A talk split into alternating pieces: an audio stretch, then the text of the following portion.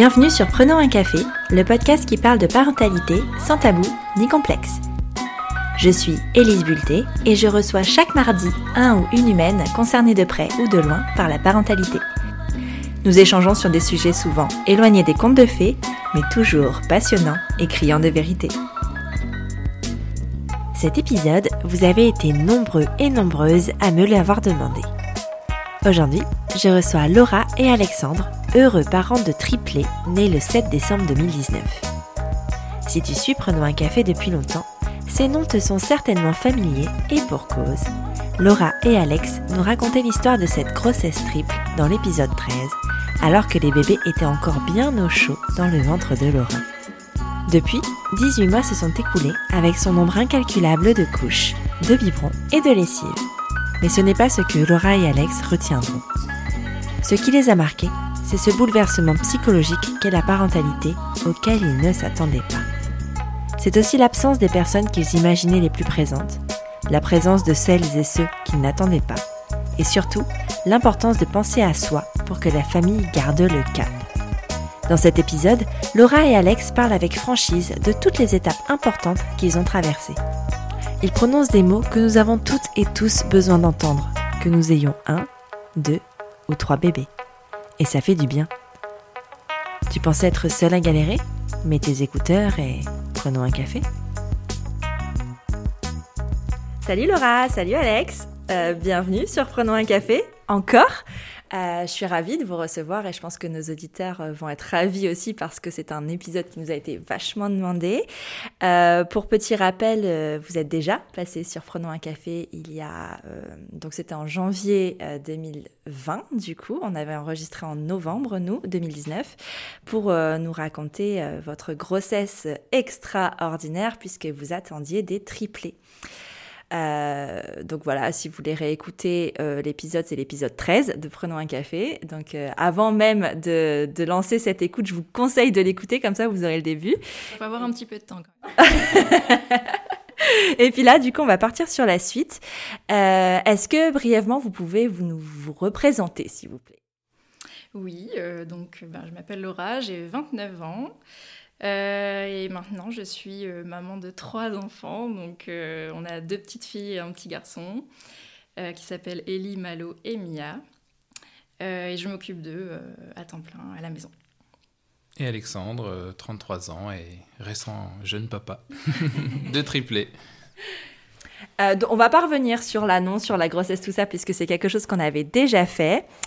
Euh, quand on a enregistré la première fois, c'était un mois avant le, avant pas le terme, mais avant la naissance en tout cas euh, des bébés. Euh, on va entrer direct dans le vif du sujet. Est-ce que vous pouvez nous raconter ben, comment a commencé le travail, comment s'est passée la naissance des triplés? Euh, alors, déjà, on nous avait euh, demandé d'aller à l'hôpital en fait à 34 semaines de grossesse pour passer une semaine sous surveillance, parce que potentiellement c'était à ce moment-là que les bébés pouvaient arriver, que le travail pouvait commencer de lui-même, et euh, accessoirement parce que c'est aussi à ce moment-là où on se dit bon là ça devient peut-être un petit peu compliqué, il y a moins de place, dans le ventre, donc euh, on va les sortir. Euh, pour moi, tout se passait très bien. J'ai passé une semaine bon, très ennuyeuse parce que je recevais pas beaucoup de visites et que j'étais euh, j'étais assez euh, seule. Heureusement, il y avait les, les, épisodes de Noël, là, vous savez. Les téléfilms Oui, les téléfilms de Noël. Donc, je me les faisais à peu près tous. Donc ça, c'était cool. Et Alex me rejoignait le soir. Et en fait, voilà, on a passé une semaine tranquille jusqu'à ce qu'on découvre que je fasse un petit début de prééclampsie. D'accord donc une maladie qui touche le placenta et qu'il faut prendre en charge assez rapidement. Euh, donc ça, c'était le, le, vendredi, on va dire, où ça a été vraiment diagnostiqué. Et le samedi matin, euh, après le petit-déj, on vient me voir et on me dit euh, « Madame, c'est aujourd'hui, arrêtez de manger. vous ne mangez plus de la journée, vous ne buvez Lâchez plus cette de la tartine. journée. » Voilà. On vous fait une écho dans la journée et on va vous accoucher aujourd'hui. Euh, donc euh, j'appelle Alexandre, qui n'était pas encore arrivé. Euh, je me souviens qu'il venait juste de lancer une machine à la maison, tu sais. On n'avait pas du tout prévu le truc. Et, voilà, et en fait on passe la journée à attendre, c'était super super long. Notamment parce qu'en fait ben, le samedi les équipes sont réduites dans les hôpitaux. On a fait une écho euh, pour savoir comment les bébés étaient placés et si ben, tout allait bien, sauf que c'est une interne qui nous a fait l'échographie et qu'elle n'avait jamais euh, fait d'échographie de triplé.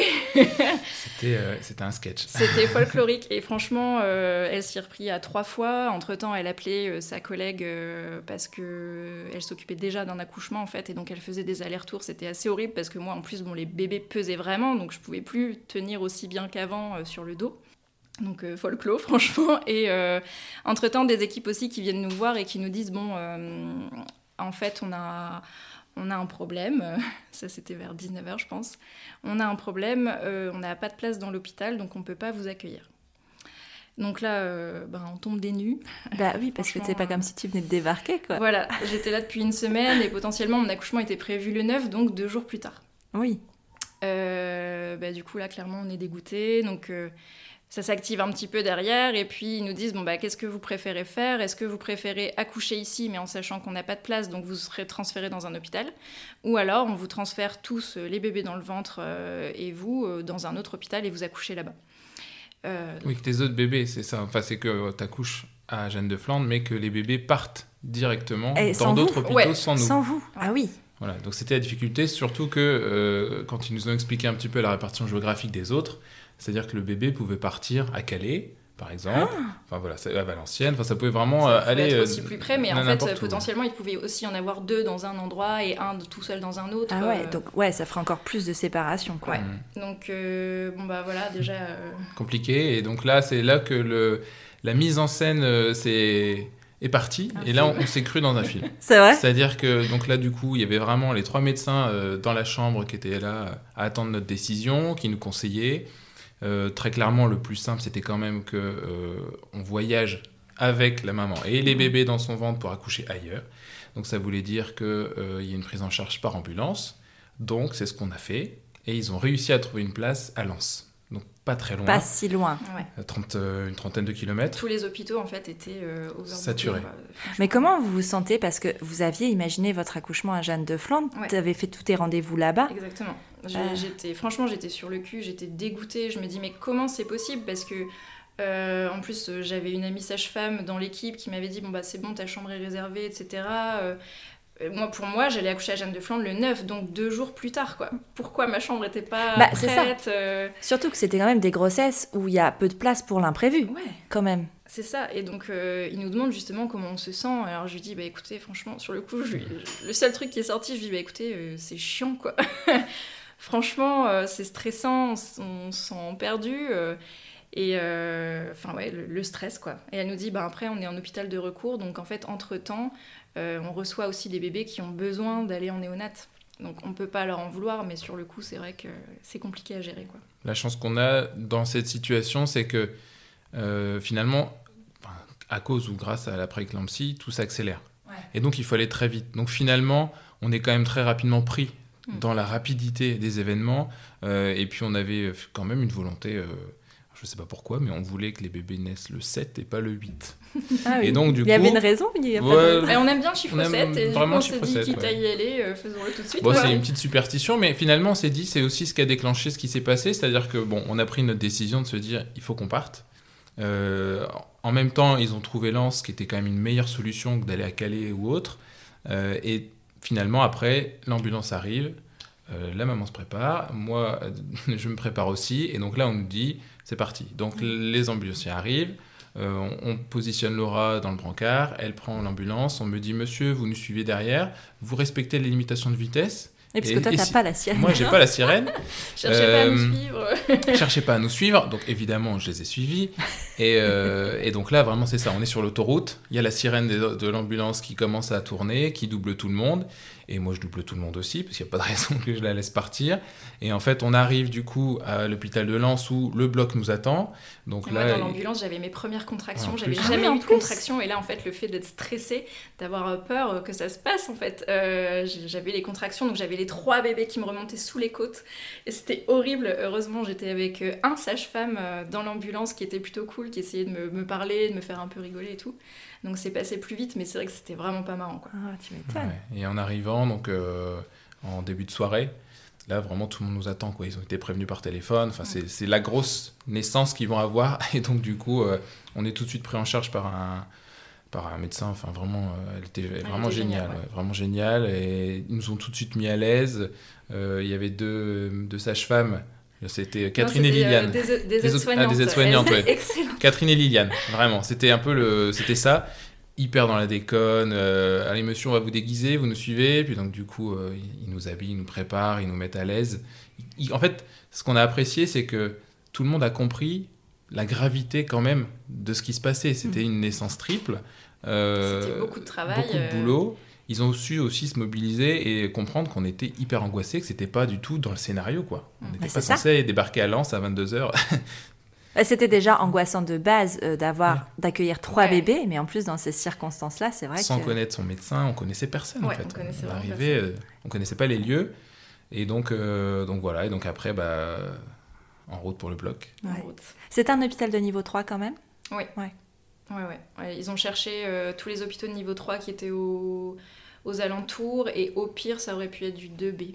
D'accord. On, préférait quand même 3. Ah ouais. Donc, il y avait un service de néonat qui était euh, voilà, présent. Qui était là. Donc la naissance se passe La naissance se passe. Euh, moi, je suis hyper stressée parce que bon, j'aime pas les piqûres, j'aime pas tout ça, tout ça. Donc euh, je suis toute tremblante, je suis assez nerveuse et angoissée. Heureusement qu'Alex est là, il me parle. L'équipe est aussi géniale, donc ça se passe vraiment très bien. On avait pu mettre de la musique. Donc les bébés sont nés sur des musiques différentes. Ah, c'est trop bien. Euh, ouais, ça c'était chouette. Et euh, donc on me présente les bébés rapidement, Alexandre aussi. Euh, les filles partent très vite en néonate. Elles sont prises en charge tout de suite parce que bon bah c'est des petits poids. Elles font 1,9 kg et 1,7 kg. Ouais, elles étaient considérées comme prématurées là. Ouais, vraiment prématurées d'un mois et demi. Donc, donc voilà. Malo, lui, il avait pris un peu d'avance. Il était à 2,5 kg. Donc elles se sont dit que bon bah ça allait. Il a fait un petit peu de peau à peau avec Alex. Et après, il est resté avec nous en chambre de réveil, euh, mais euh, pas longtemps, parce que finalement, on s'est aperçu qu'il avait, euh, désaturait beaucoup. Donc, il avait besoin d'une assistance respiratoire. Donc, il a fait une petite tétée comme ça, et après, il est vite parti en néonat quand même. Ouais, mais t'as quand même eu ce petit moment, du coup, de tétée que t'as pas forcément eu avec les autres. Ouais. Ah, c'est chouette. Ouais, ouais. Et c'est là, il était, euh, bah, il était minuit passé, le temps que je sois recousue, etc. Et ils, ont quand même, ils sont quand même nés le 7, du coup, parce que comme c'était le soir... ils sont nés le 7 à 23h20, 22 et 24. on, avait expliqué euh, au médecin que c'était euh, ce qu'on voulait, et elle nous avait dit, vous en faites pas. Ce, sera, avant minuit. Vous pas. Et elle a tenu sa, sa promesse. Ouais.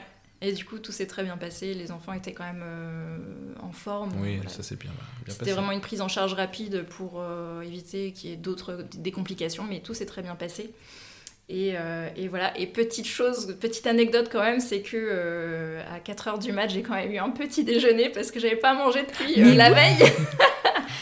Et j'en pouvais plus. J'avais même pas le droit de boire et tout. Donc première chose qu'on a, qu'on a fait quand on est arrivé dans la chambre, l'aide-soignante nous dit Ça va, vous avez besoin de quelque chose? Et je lui dis vous auriez pas à manger Elle me dit, bah oui, vous voulez quoi, une soupe? Je ben non, plutôt, euh, si vous aviez quelque chose de sucré, ce serait parfait, quoi. Donc elle nous a servi un bon petit déj.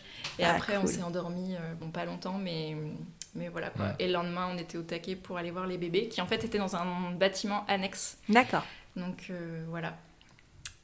Une aventure qui commençait. Ouais, bah, vous, votre ressenti, parce que là, on parle de points techniques, on va parler émotion. Euh, ça fait quoi d'accueillir trois bébés? De devenir parent, comment vous vous êtes senti? Est-ce que vous êtes senti parent tout de suite ou est-ce qu'il a fallu un peu de temps? Comment ça s'est passé? bah, Je pense qu'il a fallu un peu de temps. Euh, super contente de les accueillir, de les voir, mais c'est vrai que déjà tu commences, c'est quand même assez sportif, tu vois. Euh, t'as pas vraiment le temps de réaliser tout ça, même si t'essayes de, de, de te souvenir de tous les détails et tout. Euh, le lendemain, euh, quand euh, ben, j'ai ma cicatrice de césarienne, que les aides-soignantes me disent Allez, madame, là maintenant il faut se lever. là c'est compliqué. En plus, il a fallu qu'on prenne. il fallait passer par tous les sous-sols de l'hôpital, donc il fallait qu'on prenne un, fauteuil roulant pour aller voir les enfants. la difficulté de se lever pour aller les voir. Enfin voilà, donc déjà il y a déjà une, un, état physique qui est compliqué. Et moralement, quand on rentre dans la pièce et que, bon, déjà, les enfants étaient séparés, ils étaient sur le même niveau, mais pas dans les mêmes pièces. Euh, les filles étaient ensemble, mais Malo était tout seul. Donc déjà, c'est bizarre. On rentre, on va déjà voir Malo qui est tout seul. Bon, bah, voilà, c'est notre petit garçon, quoi, ça y est, tu Ouais. te dis, euh, waouh Et après, tu vas dans l'autre pièce et tu, tu vois les filles et tu te dis, bon ben, ouais, c'est dingue, quoi. Mais en même temps, tu te rends pas compte. Tu, tu vois trois bébés, un et deux, Ouais.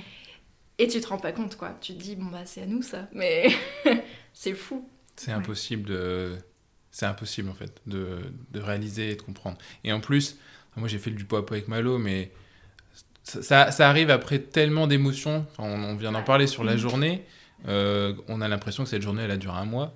Et donc en fait on est épuisé. Euh, en plus, bon voilà, c'est tard le soir. Et donc euh, du coup on, on vit l'instant et on sait que c'est important de le vivre, mais on, on le réalise pas. Et le deuxième élément, c'est quand on va voir ensuite euh, les enfants le lendemain malgré tout, ils sont en couveuse avec des fils partout, on entend les bip bip. On comprend que euh, ils sont là, mais on ne sait pas non plus dans quelle mesure euh, ça se passe bien, ça peut aussi mal tourner, on sait que c'est des prémas, que- enfin voilà, il y a plein de choses.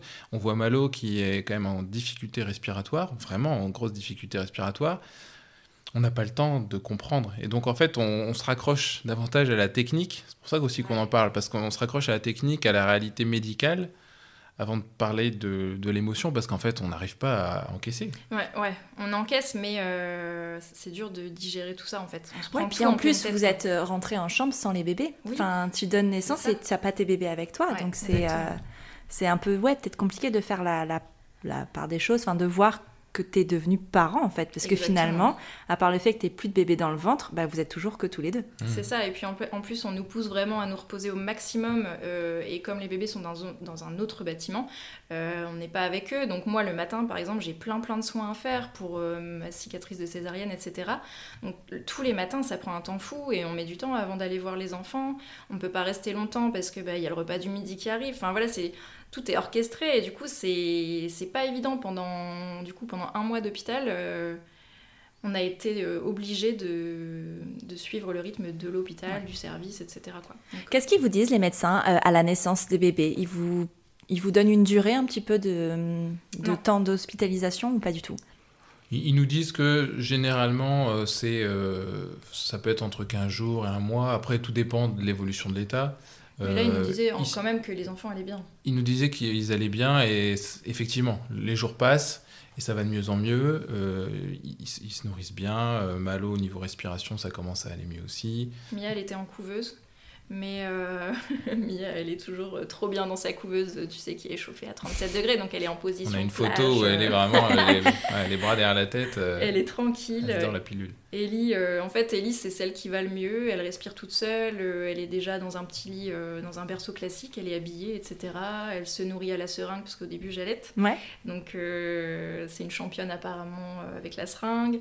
Euh, Enfin, franchement, bah, tout ça, ça passe très très vite. Mais Mm. c'est vrai que on se dit euh, quand est-ce qu'on va sortir, quoi. Ouais. Et, et déjà, il y a- il y a- en fait, ça s'est fait par étapes. Il y a une étape où ils ont réussi à réunir les trois bébés dans la même pièce. Ouais.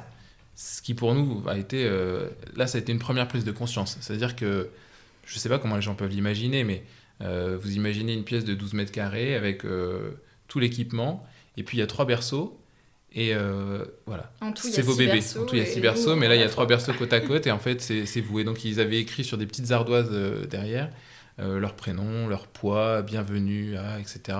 Et voilà, c'est des éléments qui nous aident aussi, nous, à nous construire et à se dire, ouais, en fait, les trois petits berceaux, c'est les trois bébés qui nous appartiennent, et ça y est, quoi. Ouais, la moitié de la pièce, chose- c'est nous. Voilà, il y a quelque chose qui se lance. Ah bon, forcément, le regard des autres parents euh, et de tout le monde, c'était tout- Ouais. beaucoup de curiosité, mais beaucoup de bienveillance aussi. Ouais. Et, euh, et après, petit à petit, voilà, les jours passent, ça va de mieux en mieux. Et donc, ils envisagent euh, bah, de Nous rapprocher nous parce que malgré tout, Lens, ça restait loin de chez nous, et donc il y avait un hôpital euh, plus proche à Lille. Donc nous, on était plutôt partants pour faire ce transfert, parce que malgré tout, ils avaient besoin d'un suivi euh, médical. Mm. On ne pouvait pas rentrer tout de suite à la maison. Donc on fait ce transfert. Alors encore une fois, c'est un peu particulier parce qu'on n'est pas avec eux, donc du coup ils Ah oui. font. Ouais, Ah, Ça doit être un peu eux, angoissant, Moi, ça, de les savoir dans un euh, autre véhicule quand même. euh. Ouais, moi je suis restée 6 jours, je crois, 5 ou 6 jours en fait. On m'a enlevé la moitié des agrafes et on m'a dit bon bah c'est bon, vous pouvez repartir. Donc bon, euh, piqûre tous les jours, etc. euh, avec un infirmier, mais euh, rien de. pas de suivi en Ouais. fait euh, particulier parce que ça va. Euh, mis à part ma tension qui était vachement montée et après ça s'est remis en place. Bon, ça c'était stressant, mais ça s'est quand même bien remis. On essaie de se reposer au maximum et du coup, le sixième jour, euh, les enfants sont transférés à l'hôpital euh, en ambulance, mais deux ambulances différentes en plus, encore une fois. Les filles arrivent dans une ambulance et ensuite Malo arrive dans une autre ambulance. Donc il y a toujours en plus cette notion de séparation. Moi, ça m'a fait quand même du mal parce qu'en plus, je me dis, tu vois, à nos débuts, j'ai même pas une photo avec eux trois sur moi, quoi. Ah ouais. À la naissance. Parce qu'ils étaient toujours séparés, parce que chacun avait des soins particuliers à avoir, etc. Donc ça, c'est vrai que moi, ça me fait un peu mal. Quoi qu'il en soit, on arrive à l'hôpital et dans, un, dans une pseudo-chambre où il y a un petit point d'eau pour changer les bébés, mais en fait, il y a un lit d'appoint et une salle de bain partagée, mais euh, bon. Ouais, c'est plus, les, c'est plus, c'est plus pareil que Ouais. Lens. Et on sent de toute façon que humainement, c'est, c'est plus l'usine. Là, on arrive dans un truc Oui. où vraiment euh, ça, ça, ça file de, de tous les côtés. Il y a énormément d'enfants. Enfin, c'est vraiment plus, plus la même chose. On se sent un peu moins en confiance. Et bon, c'est. Là, voilà, c'est un hôpital de niveau 2B, Ouais. donc en fait, il s'occupe très bien des enfants. Par contre, il n'y a aucun suivi psychologique pour les parents. Ouais. Enfin, il y a une psychologue qui est venue nous voir, mais bon, il y a, voilà, il n'y a pas eu vraiment euh, de suivi. Et encore une fois, voilà, on se prend tout ça dans la tête, on essaye d'encaisser, quoi.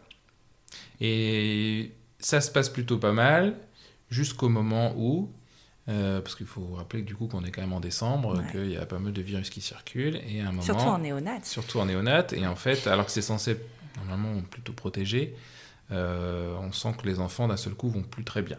Voilà. Et donc là, on comprend pas forcément. Et puis on nous annonce que euh, bah, Ellie. Ellie a la bronchiolite. Donc la bronchiolite, euh, comment expliquer ça pour ceux qui ne savent pas forcément ce que c'est Bah, c'est une maladie C'est un- respiratoire qui ouais. peut être assez grave pour les bébés, surtout encore C'est un plus. rhume les- qui dégénère, ouais. en fait, ça tombe sur les voies C'est respiratoires, et du coup, il y a besoin d'une grosse assistance euh, et, et de soins, quoi. Et nous, on a vu Ellie euh, pff, si faible, toute blanche, tu vois, ils avaient 15 jours de vie, quoi. Mais c'est ça, non seulement ils étaient tout petits, puis en plus prématurés, donc Ouais. encore plus fragiles. C'est Ouais. pour ça que c'est très. euh, Très enfin, compliqué. Vaut mieux éviter la bronchiolite, quoi, à cet Ouais. âge-là. C'est clair. Et en fait, euh, dans le service, euh, bon, euh, elles étaient en sous-effectif et il y avait euh, 11 bébés euh, qui avaient la bronchiolite. Quoi. Et du coup, bah, forcément, c'est passé au travers de, de nos murs, de notre chambre. Et, et voilà, donc ça a commencé trois, avec Ellie. Mm. Et on nous dit, donc là on est le 24 décembre, on nous dit, bon bah il faut repartir avec Malo et Mia, parce que potentiellement ils l'ont pas. Donc en fait, mettez toutes les chances de votre côté, vous laissez Ellie ici, on s'en charge, et, et vous repartez avec Malo et Mia. Quoi. Parce Donc que c'est ça, oui. Enfin, juste en fait, quand on avait, euh, quand on est arrivé, là, on parlait justement des dates de sortie. Ah oui. Et en fait, il nous expliquait que bon, on devrait pouvoir les ramener avant Noël. Avant nous, Noël, c'était une volonté. On se dit, allez, on va les ramener avant Noël, ce serait super. Sauf qu'effectivement, elle y a la bronchiolite. Et donc là, on est convoqué par le, le chef de service euh, qui nous dit qu'il y a eu des tests qui ont été faits et il y est confirmé bron- bron- bronchiolite, mais pas les autres. Donc, euh, deux, deux solutions. Soit on reste et on prend le risque effectivement que les deux autres euh, le chopent, mais au moins on est tous suivis, on est tous là. Soit on rentre avec les deux euh, qui ne l'auraient pas, sans certitude, hein, euh, et on laisse Ellie toute seule. Et donc là, on commence à comprendre aussi la difficulté d'en avoir trois et de se dire voilà, il y a des séparations, il y a ch- chacun a son rythme et ça va être compliqué à gérer. On prend le risque du coup de laisser Ellie toute seule et on rentre avec les deux. Sauf que Le 24 au soir. le 24 au soir, donc euh, enfin, on n'a pas vécu Ouais, un Noël tu, comme tu fêtes pas vraiment Noël. T'as pas eu le temps de préparer la c'était un- dinde, quoi. Un crève-cœur, quoi. Euh, même eux, ils nous disaient, euh, ben, vous partez, euh, vous partez aujourd'hui. Et on leur dit oui, oui, mais par contre, on passe la soirée avec Ellie et on part après, quoi. Donc on est parti vers euh, minuit, mais c'était important, même s'ils allaient dormir, c'était important pour nous de passer. Bah, la temps, symbolique ce est forte, hein. avec eux, quoi. C'était notre premier Noël. Enfin, Ouais, ouais, ouais. Et on s'en souviendra, et on s'en souviendra. ouais. Sauf qu'en fait, euh, bon, bon, très rapidement, on se rend compte que euh, en revenant à la maison, les deux autres, ça va pas du tout. Quoi. Et donc, en fait, euh, on fait le chemin inverse, on retourne à l'hôpital, et bronchiolite pour les trois. Et donc, euh, Il y, a- il y a quand même eu un temps entre, entre ça. On rentre pas dans ouais, les détails, mais voilà, Il y a eu un rentre pas dans les temps, et du coup, en fait, le temps qu'Ellie guérisse, donc nous, on continue les allers-retours, forcément, à l'hôpital pour aller la voir. Euh, Alex, en général, il gère les deux, moi, je vais voir Ellie ou l'inverse. Et, euh, et du coup, bon, bah, petit à petit, elle guérit, et là, à ce moment-là, on voit que nous, c'est plus, con- c'est c'est plus possible, en fait. Malo et Mia, ils ont des quintes de tout, ils vomissent tout, euh, Ouais. et c'est pas possible de gérer, en fait. Donc, euh, on se dit, bon, bah, c'est c'est bon, ils sont aussi malades, euh, allons-y, quoi.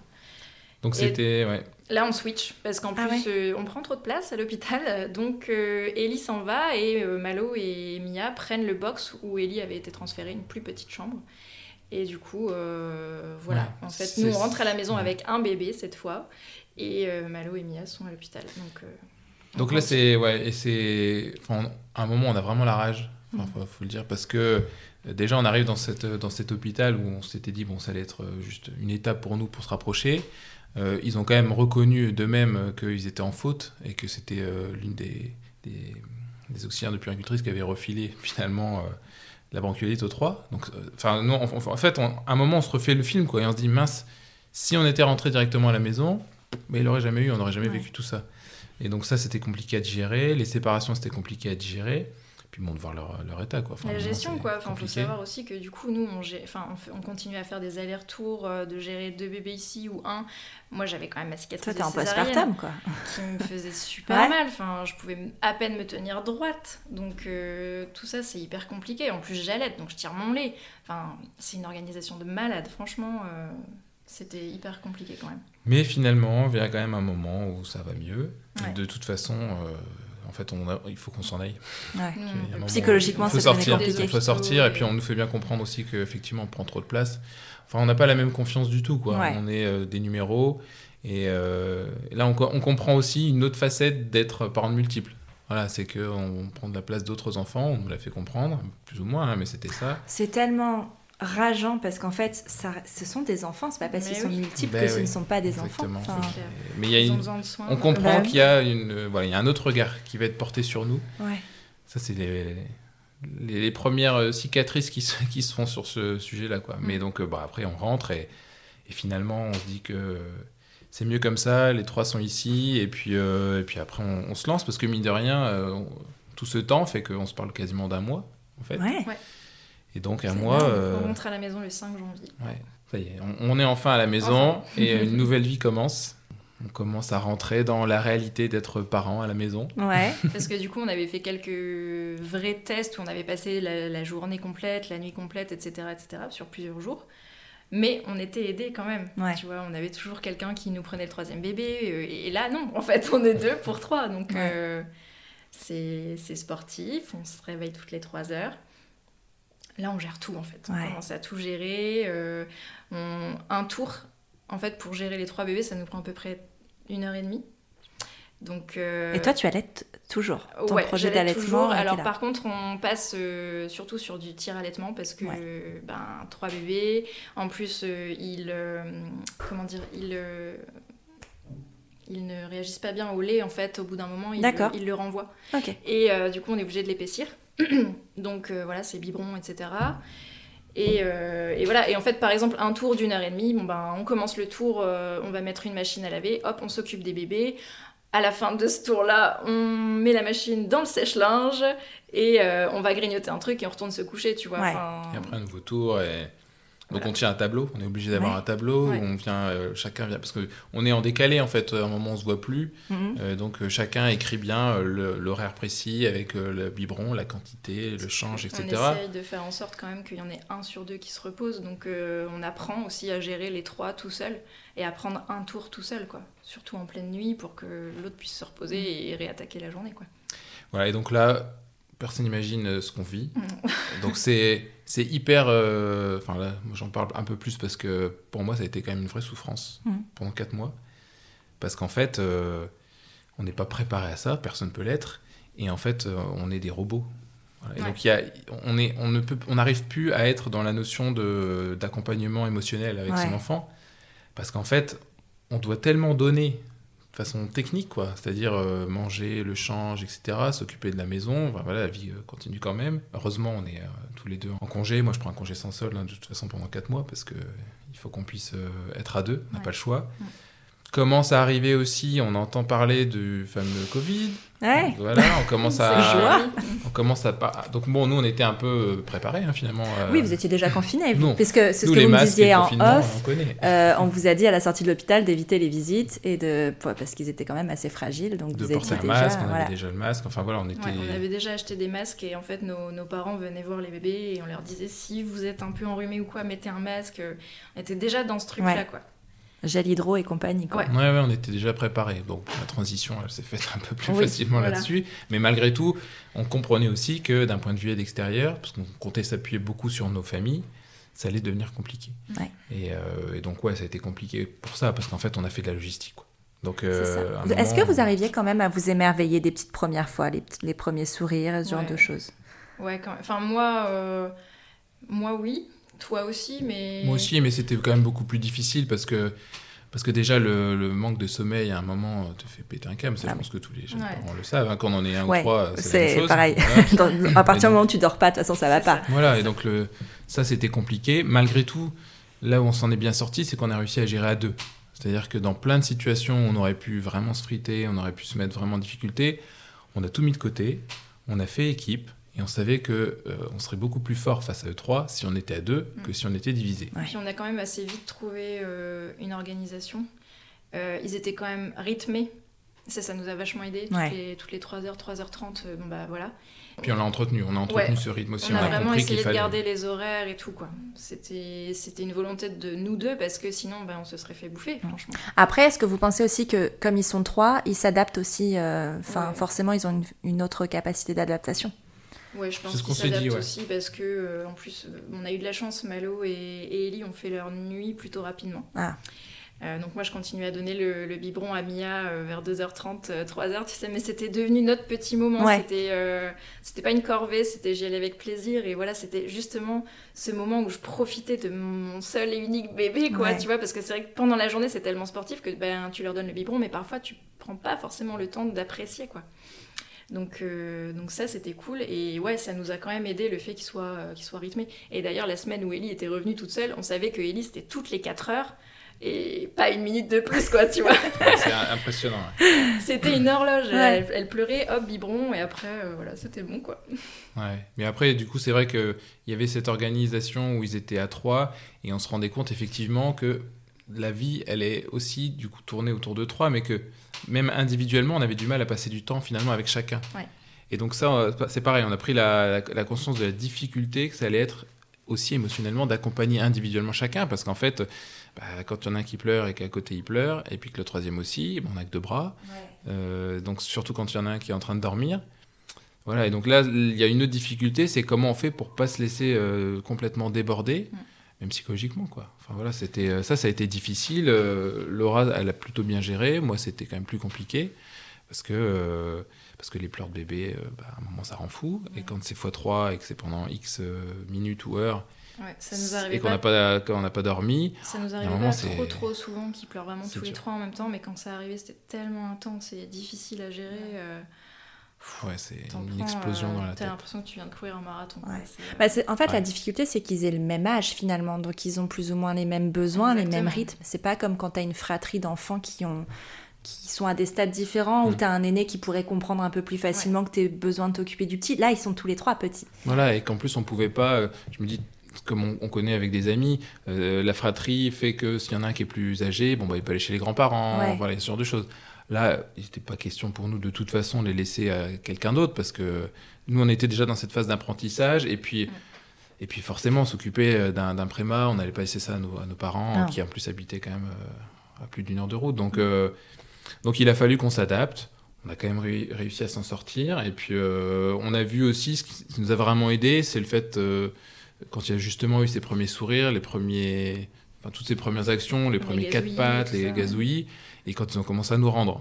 Ouais. Et ça, ça nous a Tu vraiment dis, fait ok, du je bien. fais pas ça pour rien, Voilà. quoi. Ouais, ouais. Parce que l'investissement Ouais, était ça, tel que... C'est arrivé au moment du confinement en Ouais. plus, donc c'était euh, cool. En plus, euh, la chance qu'on a eue, c'est que ben, l'année dernière, il faisait beau. Euh, on arrivait aussi à prendre l'air, à Ouais. sortir pendant qu'il dormait, enfin à sortir dans le jardin, parce qu'on sortait vraiment pas beaucoup. Et puis, euh, on était confinés, on faisait notre petite heure, mais c'est vrai qu'on on sortait pas beaucoup parce que C'est ça, tellement de logistique. Mm.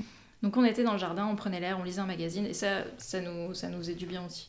De couper un petit peu avec les bébés avant de reprendre. Ouais. euh, Parce que du coup, ce confinement arrive, donc on est euh, mi-mars. ouais. Vous, vous disiez que vous comptiez énormément sur euh, l'aide de la famille. Euh, mi-mars, les, les bébés ont 3 mois, 4 mois. Ouais. Euh, toi, tu avais pris un congé sans solde, combien de temps? Moi, j'ai pris 4 mois. Alors, en fait, j'ai eu le droit à un mois. euh, bon, j'ai eu le droit à mes, mes fameux, à l'époque, 18 jours, Ouais. parce que c'était des triplés. Euh, non, je vais pas m'étendre là-dessus, ça reste une honte nationale. Bref, heureusement que ça change. Je suis très content que ça change. Ça change, mais c'est toujours pas C'est assez même. compliqué, mais c'est clair, bon, mais- mais, mais ça change. Euh, C'est déjà ça. Et donc, euh, la chance, entre guillemets, que j'ai eue, c'est qu'il y avait un décret qui était passé quelques mois avant la naissance des bébés sur la possibilité pour le papa d'avoir le même nombre de jours que les hospitalisations en fonction du temps où ils restaient. Donc c'est-à-dire que nous, ils sont restés 30 jours à l'hôpital. J'ai pu du coup avoir 30 jours de congés supplémentaires. Donc 30 jours et après tu as rajouté plus tes 18, jours. voilà. Plus du coup 4 mois que j'ai pris en, en, congé sans solde. Donc bon, faut savoir que le congé sans solde, financièrement, c'est un ah peu bah, difficile. Zéro rentrée d'argent. La, la, chance qu'on a eue, alors il y a une petite indemnité de, 300 euros et quelques, mais euh, finalement, la chance qu'on a eue, c'est que de toute façon, on est quand même bien accompagné en France à ce niveau-là financièrement, grâce à, aux, aides, aux aides sociales. Et donc, la partie de la naissance, donc la, prime, de naissance de la CAF, on l'a fait passer comme on un fait passer comme un salaire, histoire oui, de s'en sortir. Parce que du coup, vous avez le droit à trois primes de naissance. Ouais. Oui, c'est ça. Par enfant, c'est vraiment par enfant. On avait fait nos petits calculs et euh, on s'était dit que voilà, ça compensait quoi. Et puis moi, j'étais toujours, j'étais indemnisée puisque j'étais en congé maternité. Oui. C'est ça. Donc on avait ça. d'argent aussi. Et en faisant les calculs avec euh, toute la quantité de lait, de couches, etc. On, voilà, c'était pas euh, les mois les plus chiches de nos vies, mais on s'en sortait. Et de toute façon, ce qui comptait le plus, c'est que je sois présent. Ouais, c'est ça. Il fallait que physiquement, je sois là pour m'occuper des enfants m'occuper de Laura, de la maison et de tout ce qu'il pouvait y avoir à faire à côté. Il fallait être présent. Un salaire euh, n'aurait de toute façon pas compensé ça, non, euh, de toute façon. À aucun moment. Donc euh, quatre mois, ce qui fait que bah, en juin, il a fallu reprendre la route du travail. Donc ça, c'était une période un peu délicate. Ouais, là, le stress monte, enfin pour moi comme pour toi, mais là je me dis, ok, tu vas gérer trois bébés toute seule. Est-ce qu'ils étaient déjà sortis, parce qu'ils étaient sortis de cette phase un peu nouveau-né euh, avec des besoins intenses ou c'était encore... Euh, non. C'était dans la bascule. ils étaient dans la bascule, ils commençaient à... Je peux dire faire des choses tout seul. mais, un tout petit peu plus d'indépendance. voilà, un tout petit peu plus d'indépendance. Euh, parce qu'on avait acheté le parc aussi pour ça, ce soit un petit peu plus sécure. Moi, quand je vais à la cuisine, etc., pour, pour faire des choses, je voulais pas les voir un peu partout dans la maison. quoi. Donc, on avait acheté un super grand parc. Et euh, ouais, on passait du temps euh, au mm. sol en fait avec eux pour jouer quoi. Puis ils réagissaient euh, plus à ce qu'on disait, on sentait qu'il y avait, ils nous reconnaissaient plus facilement. Le rythme faisait aussi qu'il y avait moins de biberons, il y avait moins de change, donc on se disait que logistiquement ça allait être un peu plus facile, même si on, se rendait compte hein, que c'était compliqué. Et puis c'est vrai qu'en plus bon, entre cette période Covid et on a malgré tout pas eu l'accompagnement, je pense qu'on aurait qu'on aurait espéré avoir, pour plein de raisons. Et euh, bah, malgré tout, il fallait reprendre la route du boulot. Donc ça a été une période compliquée, euh, surtout par rapport à Malo. Euh, parce qu'on a, on s'est rendu compte un petit peu après coup qu'en fait lui, il avait vraiment mal vécu cette séparation. Et donc bon, voilà, c'est des choses. Malo, c'est un petit garçon qu'on a compris. C'est là qu'on a découvert voilà qu'il avait une hypersensibilité. Ouais. Et, euh, et, en fait, euh, j'ai fait de la kinésiologie parce que, euh, parce que voilà, on, se rendait compte qu'il y avait quelque chose avec Malo qui allait pas forcément, qu'il vivait quelque chose de pas très bien, en tout cas en lui. Et on s'est rendu compte que bah, l'accouchement, déjà, pour lui, ça a été un traumatisme parce que il est sorti trop tôt, en fait. Lui, il voulait rester encore dans le ventre. Et on s'est rendu compte aussi que ben, vers 5 mois, donc quand ils avaient 5 mois, Alex a repris le travail et pour lui, ça a été, ça a été compliqué. Les enfants sont des éponges, donc je pense qu'il a très bien ressenti mon stress aussi. Donc, euh, donc voilà, ça on s'en est, rendu compte après, mais c'était bien de mettre des mots là-dessus aussi quand même, pour comprendre un petit peu ces crises, etc. Quoi. Ouais, parce que là, on, plus les enfants grandissent et plus on comprend plein de choses aussi sur leur comportement. On se rend compte Puis Malo, c'est celui qui a été tout seul. Parce qu'autant les filles, elles ont été ensemble. Dès le départ, il y a une lui, séparation. Il a été tout seul, tout seul. Et puis, il y a une difficulté dès le départ de son côté. Alors après, nous, on accompagnait quand même. Hein, mais euh, il y a eu cette difficulté. Puis en fait, on se rend compte que chacun se développe un peu différemment. Ellie euh, est tout le temps en tête, elle est tout le temps en train de faire en premier, euh, enfin que ce soit sur la motricité, sur plein de choses. Elle est tout le temps en tête, elle, demande c'était assez impressionnant, c'est difficile à décrire parce qu'en plus on n'a pas de point de comparaison. Elle a un rôle de leader un peu. Ouais, et puis très vite. C'est la première et tu le sens en fait, elle, montre un peu le chemin. Euh. Et très vite elle rattrape on, fait les rendez-vous pédiatriques. Euh, elle nous dit mais en limite ils sont pas prémas, c'est pas possible, elle est pas, elle est pas prématurée. Euh, et en fait elle, elle, fait tout de suite des choses qui sont propres à des enfants de son âge, voire voire en avance. Et à l'inverse, on a un Malo qui est plus en difficulté, et c'est là qu'on voit qu'il est en hypersensibilité, que niveau motricité, c'est compliqué, c'était vraiment compliqué. Et Mia, euh, on l'a pas forcément évoqué, mais il y avait aussi cette raison pour l'accouchement, c'est qu'elle était en retard de croissance. Et donc, euh, elle avait un retard de croissance qui fait qu'il fallait de toute façon qu'elle sorte. Et donc on se rend compte qu'effectivement elle est plus petite et elle est, euh, elle est plus fragile, elle est, plus fragile elle, elle, est un, peu plus hésitante, mais en même temps elle a un autre euh, caractère, elle compense tout ça euh, parce qu'elle est hyper marrante en fait, elle est très drôle, vraiment très drôle. Ouais, c'est un petit clown. Enfin voilà, donc là on commence à arriver dans une phase où on approche les six mois et ils commencent vraiment à avoir leur petite personnalité. Ouais. Donc ça c'est vraiment génial. Et après, bon, il y a la reprise du boulot. Ça nous permet aussi de prendre conscience que Laura, elle avait vraiment euh, idéalisé le fait de pouvoir s'occuper des, des bébés. Bon, on savait que ça allait être compliqué, euh, mais toutes, mais euh, ouais. Pour Voilà. Moi, j'étais une Wonder Mum et ça Voilà. allait le faire, tu vois. Et donc, euh, il y a eu de toute façon cette période liée à l'allaitement qui a fait qu'à un moment, bon, Laura, elle a, elle a cédé parce que parce qu'on s'en sortait pas en fait. Ouais. Voilà, c'était trop compliqué à gérer. C'est dur. hein. Ouais, non, ça c'était c'était difficile. Alors c'était difficile parce qu'en plus moi je voyais qu'il fallait que ça s'arrête. Il fallait qu'on trouve un autre, un autre rythme parce que Laura elle était en train de se flinguer. Euh, mais en même temps je voyais que ça la rendait malade parce que et moi je le vis pas parce que je voilà Ouais. je peux pas allaiter mais je comprenais la souffrance que c'était pour elle de renoncer à cet idéal de la maman qui allait et qui donne ce qu'il y a de mieux à, à ses enfants. C'est un vrai deuil à faire. C'est, on en parle très peu. hein. Ouais, de ce Mais deuil de l'allaitement, mais que ce soit à euh, n'importe quel moment d'ailleurs, je pense, de ton allaitement. Euh, on n'en parle pas. Moi, je l'ai très mal vécu. hein. Ouais. Euh, honnêtement, euh, ça n'a pas été un choix. C'est ma fille qui a décidé. Et je pense que si c'est pas un choix de ta part, c'est super dur à vivre. Vraiment. Ouais, ouais, c'est clair, c'est clair. Et bah là, on était dans le postpartum. euh, j'ai quand même tenu un mois et demi, mais c'est vrai que ça Ouais. devenait trop compliqué, quoi. Ouais, non, et puis on... là, on commençait à être dans une situation où justement, tous les deux, on, a- on avait du mal à tenir face à ça. Et donc, il y a eu... ah, ça, Après, c'est assez rationnel, hein, mais on identifie qu'est-ce qui fait que Ouais. d'un seul coup, euh, ça, ça marche moins bien. Et là, c'était vraiment une source de, une source de problème. Et donc, euh, Laura, elle a, elle a accepté, euh, même si ça a été difficile. Moi, j'ai essayé de faire ce qu'il fallait pour, euh, pour t'accompagner. Et tout de suite, on a vu la différence après. C'est-à-dire qu'à partir du moment où moi, je devenais euh, indépendant Ouais. sur le fait de pouvoir nourrir les enfants, bah, ça allait mieux en fait. Laura, Ouais. elle a pu se reposer, elle a pu retrouver euh, une énergie, elle a pu... et donc du coup, ça a pu compenser le fait que quand elle se retrouvait toute seule, voilà, elle n'était pas complètement rincée quoi. Mm. Ouais. Et donc ça, ça nous a vraiment aidé, paradoxalement. Et après, on s'est aussi rendu compte qu'il fallait qu'on trouve une structure d'accueil, Ouais. et on avait besoin à un moment aussi de penser à nous. De lâcher prise. De lâcher et- prise. Parce que dans ton imaginaire, toi, c'était, tu allais t'occuper des enfants à plein temps jusqu'à l'école, c'est ça? Peut-être pas jusqu'à l'école, mais euh, je m'étais dit, bon, un an ou Ouais. un an et demi, deux ans, ouais, euh, je me voyais bien, quoi. Mais euh, c'était sans compter euh, la, la difficulté, quoi, Ouais. euh, de, de gérer la maison aussi, de pouvoir se reposer, parce que ben, quand ils ont commencé à faire leurs dents, par exemple, les siestes, euh, elles étaient quasi inexistantes, en fait. Donc à ce moment-là, je fais comment? Je me retrouve de... Au final, j'allais me coucher pour essayer de me reposer en même temps qu'eux, puis un se réveillait, donc bon, je le prenais avec moi pour éviter qu'il réveille les autres. Puis en fait, un autre se réveillait. Puis en fait, tout le monde finissait dans mon lit et c'était n'importe quoi. Donc je me reposais jamais. Et euh, le soir, quand Alex rentrait, j'étais quasiment. Enfin, j'étais, trop crevée, quoi. J'étais vraiment fatiguée. Et, euh, mais malgré tout, euh, j'appréciais quand même ces moments avec eux. J'adorais. leur faire les petites chansons, tu vois, les moments de repas. En plus, quand on a commencé la diversification alimentaire, j'étais assez émerveillée par toutes ces petites choses, moi. Et Ouais. je pense que c'est ça qui m'a aidé à tenir. Mais à un moment, euh, en plein été, en fait, là, j'ai commencé à comprendre que ça, j'allais pas suivre. En fait, mon corps, euh, il me disait euh, calme-toi là, il faut, il faut que tu te reposes. Du coup, j'ai dit Alex, faut qu'on fasse quelque chose. je- J'en peux plus. Et d'ailleurs, on n'avait toujours pas demandé d'aide.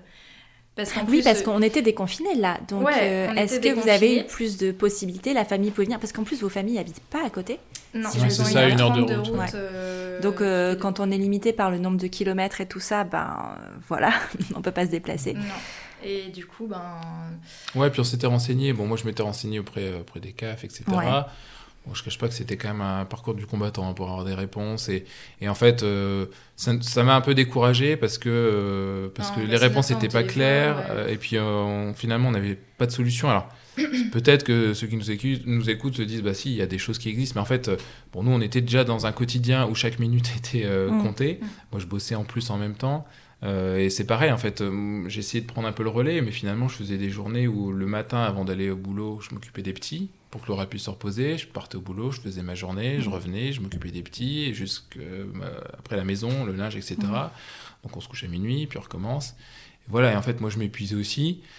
Bon, et on s'est dit finalement, il faut qu'on trouve une structure. Mais Donc, malgré tout, malgré tout, on n'a jamais demandé d'aide en fait. Non, on n'a de jamais temps en temps, on a demandé Enfin, si, euh, tes parents un petit peu. à mes parents de venir. Et en fait, c'est même mes parents qui nous, qui nous ont dit à un moment donné, bon là, euh, arrêtez quoi. Enfin, nous, on va venir une fois par semaine pour vous aider parce qu'ils voyaient bien que, en plus, entre nous, ça devenait un peu tendu parce qu'en fait, on était tellement fatigués que bah, parfois on s'aboyait dessus en fait, tu vois, on se parlait plus gentiment comme ça pouvait être le cas au début. C'est euh, ouais, fais ça. euh. Enfin, Pourquoi vous aviez pas demandé d'aide à vos familles?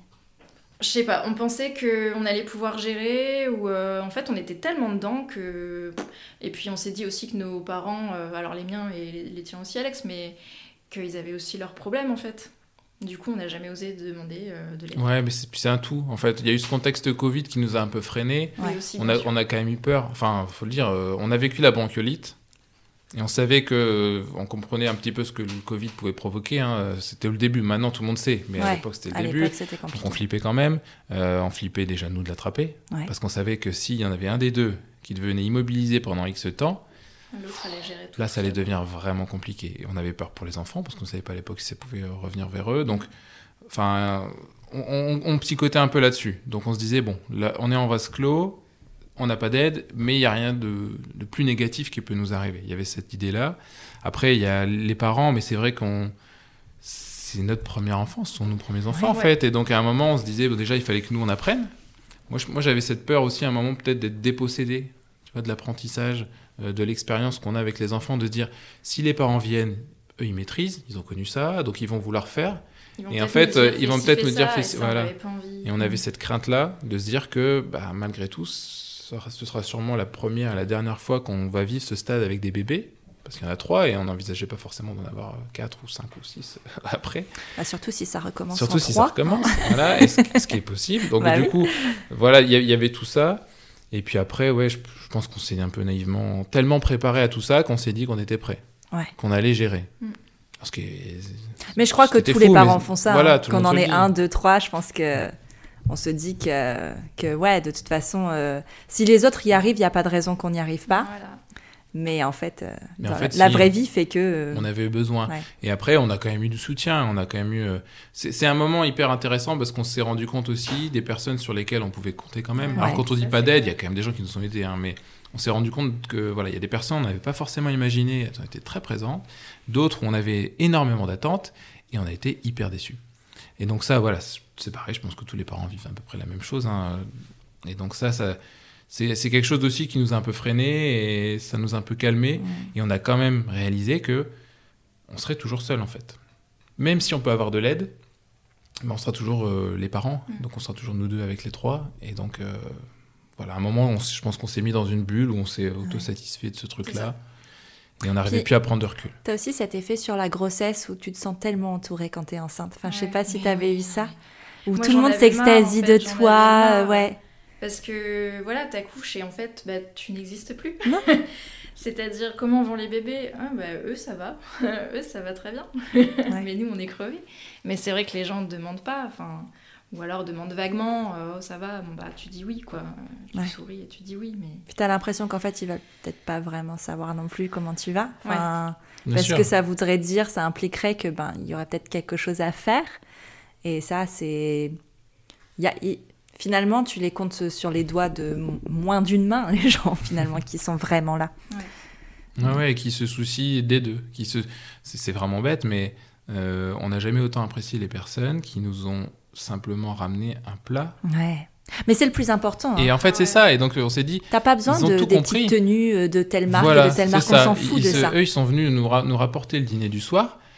Et là, d'un seul coup, la charge mentale, pff, s'envole. Quoi. Et là, on se dit, ouais, ouais, merci, Génial. merci. Là, vous venez nous, nous Pour le peu que ce permettre soit de quelqu'un vivre. qui sache bien cuisiner. En plus. Ouais, ouais, ouais. c'est clair. On a eu Et de la chance. on a eu de ouais. la chance là-dessus. Ouais. Et donc ça, tout de suite, ça nous a soulagés. Et c'est là qu'on a compris que c'était ces petites choses-là Ouais. qui nous accompagnaient vraiment. Et donc, effectivement, on a eu des beaux cadeaux. On est très contents. C'était des jolies choses.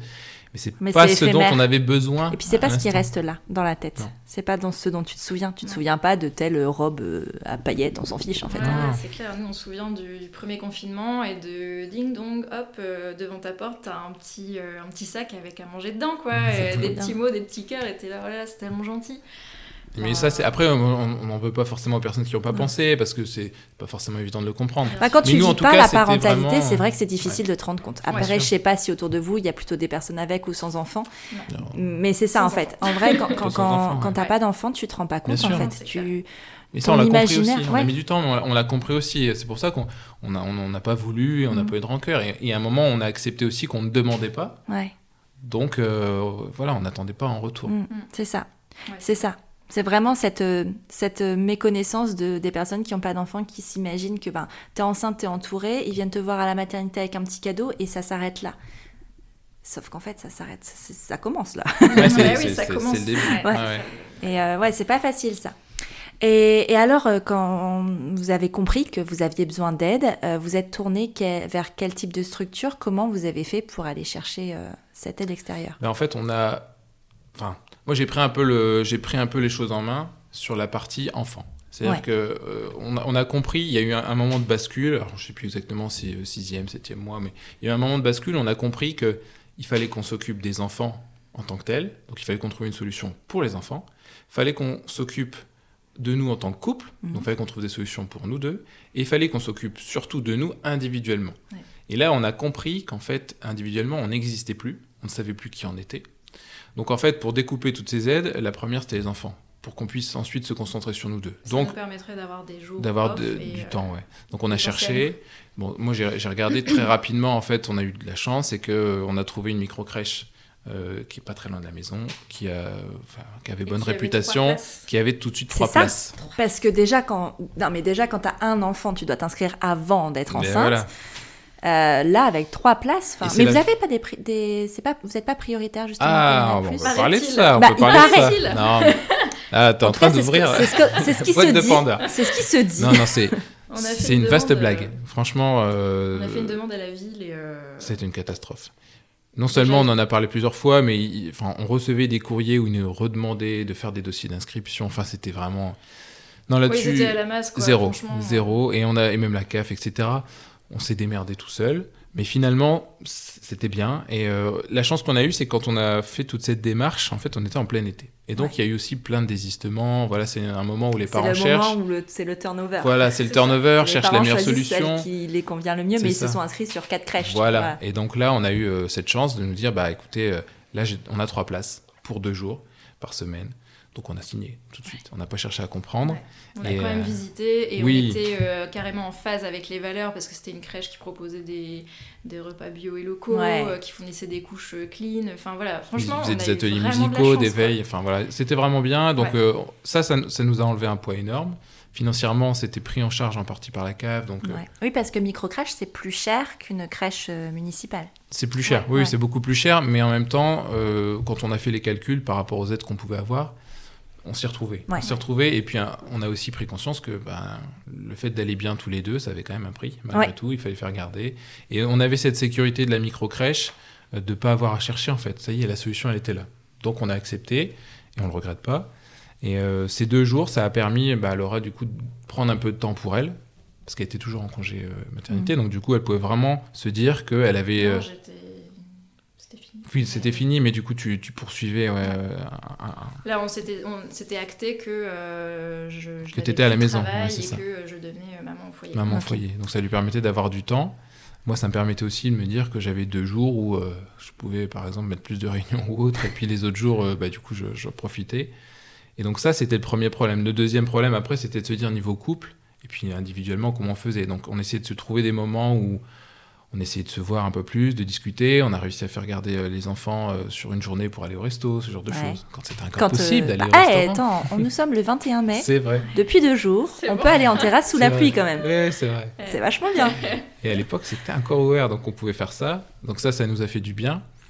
Et puis après, il fallait qu'on pense à nous, quoi, individuellement. Ouais. Donc là, euh, chacun a, a pris son bâton de pèlerin et est allé euh, frapper aux portes euh, auxquelles il avait envie de frapper. Moi, personnellement, j'ai été voir un psy Ouais. en première démarche. Donc euh, voilà, et en fait, bon, ça m'a ça m'a bien aidé. Et, et puis Laura, voilà, elle a fait d'autres choses aussi. en fait, on- là, on a Des- accepté de se faire aider aussi Des psychologiquement. euh, spécialisés en périnatalité ou rien à voir? Pas forcément. Pas forcément. Moi, euh, je savais juste en fait que ma psy, elle avait eu des jumeaux. Ah, Et euh, je me suis dit, dans tous les cas, elle m'écoutera et voilà quoi, ça, ça Ouais. peut me faire du bien. Et effectivement, j'ai pas fait beaucoup de séances, mais ça m'a fait énormément de bien parce que bah, je lui disais que j'arrivais pas à prendre de temps pour moi, que enfin que plein de choses. Et donc elle m'a dit des choses très simples comme euh, d'accepter que parfois c'est compliqué et que ben c'est tout, ça arrive. Des choses très vraies, euh, très terre à terre en fait, très simples dont on, tout le monde sait qu'il faut penser comme ça, mais on le fait pas. Ouais. Donc euh, Parce que pas de recul est pris dans la tornade Voilà, quotidienne. Ouais, puis, puis quand c'est une personne extérieure qui te le dit avec cette euh, casquette professionnelle et en plus de maman Exactement. multiple, À un moment, elle est sortie de sa casquette de pro et Ouais. elle m'a dit Bon, écoute, Laura, là, je te parle plus en tant que psy, je te parle en tant que maman de jumeaux. Et euh, elle m'a sorti des trucs et tu te dis, bah, c'est génial quoi. Et ça fait du bien, tu sors de là, t'es plus légère, tu te, sens, tu, tu te déculpabilises parce que là, il faut savoir que du coup, j'avais plus de travail, euh, on avait fait une rupture conventionnelle et j'étais maman au foyer et je mettais mes enfants à la crèche. Donc là, dans ma tête, c'était juste, mais qu'est-ce que tu fais quoi? Enfin, je, je culpabilisais à mort en fait. pour Mais, toi, il euh, aurait fallu que tu travailles un- avec, dans un travail euh, Bah ouais. professionnel ces deux jours-là, quoi. Ouais, là en fait, les deux jours, je l'ai passé à me reposer. Donc euh, je le vivais pas très bien au début. Ouais.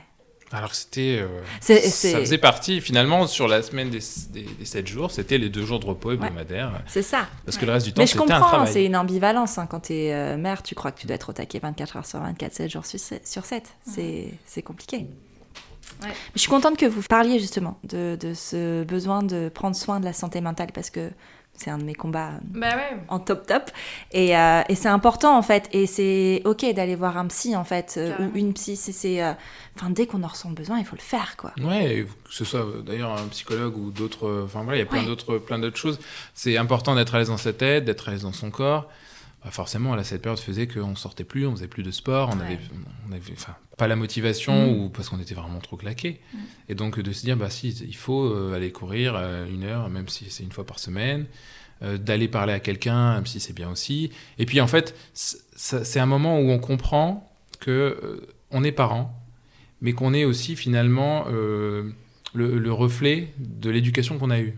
Je sais Ouais. pas comment expliquer. Ah, en fait, c'est- là où on comprend La vraiment fameuse que matrescence qui vaut pour les pères comme pour les mères. et on, et on comprend que la- les façons qu'on a de réagir par rapport à nos enfants, en fait, sont simplement un fruit de conditionnement lié à notre propre enfance. Et donc là, ça fait ressortir beaucoup de choses. Moi, j'ai été euh, content d'être accompagné euh, un petit peu parce que j'ai pris une claque sur plein de choses que j'avais vécues Mhm. et qui me permettaient de comprendre pourquoi j'étais comme ça avec les enfants et pourquoi j'étais un peu en distance et pourquoi j'ai vécu euh, ces quatre premiers mois de façon assez euh, affreuse. Enfin voilà, enfin, pour moi c'était vraiment une douleur et ça restera toujours une douleur. Et euh, alors que j'avais toujours idéalisé le fait d'être père, que c'était vraiment une volonté. D'ailleurs, ils sont arrivés surtout parce que j'avais envie d'avoir des enfants. et donc j'en voulais trois, j'en ai eu trois. Enfin, il y a plein de choses où j'étais content en fait. Tout ça, c'était un idéal qui a complètement euh, volé en éclats. Et, euh, et si j'avais pas été accompagné, j'aurais eu beaucoup plus de mal à en ressortir. Et j'ai compris qu'il fallait que je sois là, psychologiquement, physiquement, et que c'est ce qui allait permettre à Laura d'être bien, et aux enfants d'être bien, et finalement euh, d'avoir un cercle, un cercle vertueux. Quoi. Et ça, il faut, Ouais. il faut vraiment, enfin, s'il y en a qui nous écoutent. Il y en a qui- quelques-uns, ouais. Non, mais qui, qui- je veux dire, il faut pas avoir de. Moi, j'ai toujours eu une appréhension particulière peur. par rapport à la psychologie ou autre. Et en fait, euh, j'ai passé le pas euh, parce que euh, voilà, je sais que Laura, elle attendait ça. Moi, j'avais besoin. Bon, en fait, c'était la meilleure chose à faire. Et en fait, il faut pas avoir ce tabou, ce. On s'en fout en fait. À un moment, euh, ça existe, faut être aidé. Je veux dire, on, on passe tous par des moments difficiles. C'est c'est certainement pas en les gardant pour soi et en pensant que ça ira mieux demain sans rien faire que ça va arriver. Ouais. Et je vais même aller encore un plus loin. Moi, je pense très sincèrement que chaque personne qui s'apprête à devenir parent devrait passer par ce stade-là. Ouais. Il y a trop de choses qui se jouent psychologiquement à ce moment-là, en fait. Il y a une trop grosse rupture entre euh, notre enfant intérieur, entre qui on a été, comment on a été élevé, par qui on l'a été élevé, et ce qu'on veut être et ce qu'on va devenir. Il y a trop de... Ouais, tout est trop différent et ça amène tellement de ruptures. Je sais que... Et là, je, je vais parler peut-être d'un cas plus personnel, mais moi, ça a mis beaucoup de ruptures avec mes propres parents, en fait. Des choses que j'aurais jamais imaginées, euh, mais que, qui ont été travaillées aussi en thérapie, euh, moi, pendant ma grossesse et après. Mhm. Mais sans ça, je, je pense que j'aurais fait une dépression du postpartum, en fait. Et je pense que beaucoup de dépressions du postpartum pourraient être évitées s'il y avait un suivi psychologique en amont, plutôt que après. Oui. Euh, le, le suivi psychologique est, je pense, l'une des choses les plus importantes quand on devient parent. Bien plus que, que tous les cadeaux, bien plus que tous les robots, bien plus que tous les chauffe vibrons qu'on pourrait avoir. C'est ça qui compte. Parce qu'au final, ce qui compte pour nos enfants, c'est nous. il faut que ce soit, enfin, les bases saines dont ils ont besoin, c'est nous. C'est pas euh, que la maison soit rangée, c'est pas que que tout soit nickel, que les, les repas soient euh, tous euh, équilibrés, bio et machin. Ça, en fait, oui, ça peut être important et c'est pas partie de nos valeurs, mais c'est pas le plus important. Le plus important, c'est c'est vraiment les parents. Et, euh, et c'est quelque chose qu'on sous-estime vraiment, en fait. Et que nous, on n'a pas anticipé. Ça, c'est un truc nous, on Mais c'est difficile parce que est-ce que tu l'aurais entendu avant l'arrivée des Non, ben non, non, on peut pas. ouais. On peut pas parce que bon après, on est un peu un cas particulier. Enfin voilà, on le sait. euh, avec un enfant, malgré tout, euh, je- je- nous on se disait. Enfin, c'est une petite anecdote, mais euh, on se souvient quand on avait croisé euh, des, des parents avec un enfant qui nous disaient que c'était un peu compliqué. Et en fait, à un moment, on s'est dit, et c'est pas bien, hein, mais on s'est dit, euh, c'est un peu difficile de se plaindre parce que bon, s'il y en a un qui est pas bien, il peut aller avec l'un des, des parents, l'autre il peut un peu se reposer. Et nous, on n'avait pas cette chance. Bon, et c'est un mauvais raisonnement Ouais, parce que voilà, on- moi après coup, j'ai beaucoup échangé avec une amie qui a eu un bébé et qui posait beaucoup de problèmes, et je me suis rendu compte qu'elle était bien plus en souffrance Bah oui. que nous avec trois. Mais ça, c'est des choses On qu'on avec, peut pas euh, entendre parce qu'on l'a pas tu peux vécu. pas comparer la douleur, en fait. Tu peux pas comparer la non, et puis on peut souffrance. pas se préparer, même Ouais. si on l'avait eu avant. Euh, on- comme tu dis, on n'aurait jamais Tu pu l'entendre. Tu C'est peux pas l'entendre. C'est pour ça que c'est difficile parce que quand toi tu deviens parent et que tu as des amis ou quoi qui s'apprêtent à devenir parent, tu as un peu cette mission, tu as envie de les prévenir. Sauf qu'en fait, la personne en face de toi ne peut pas entendre ça. Par contre, tu peux euh, lui laisser une petite porte, lui dire Ok, peut-être que tu te rends pas compte. Parce que moi aussi, je me suis dit, hein, ouais, enfin, nous, on va trop gérer. Genre, nous, on est les meilleurs parents du monde, Ouais, tu oui. vois. Nous, on est On mieux que tout le monde. dire, On est mais- les meilleurs couples du monde parce que nous, on n'aura pas de problème de couple parce qu'on s'aime tellement fort, ça peut pas nous arriver. En fait, si, on est comme tout le monde.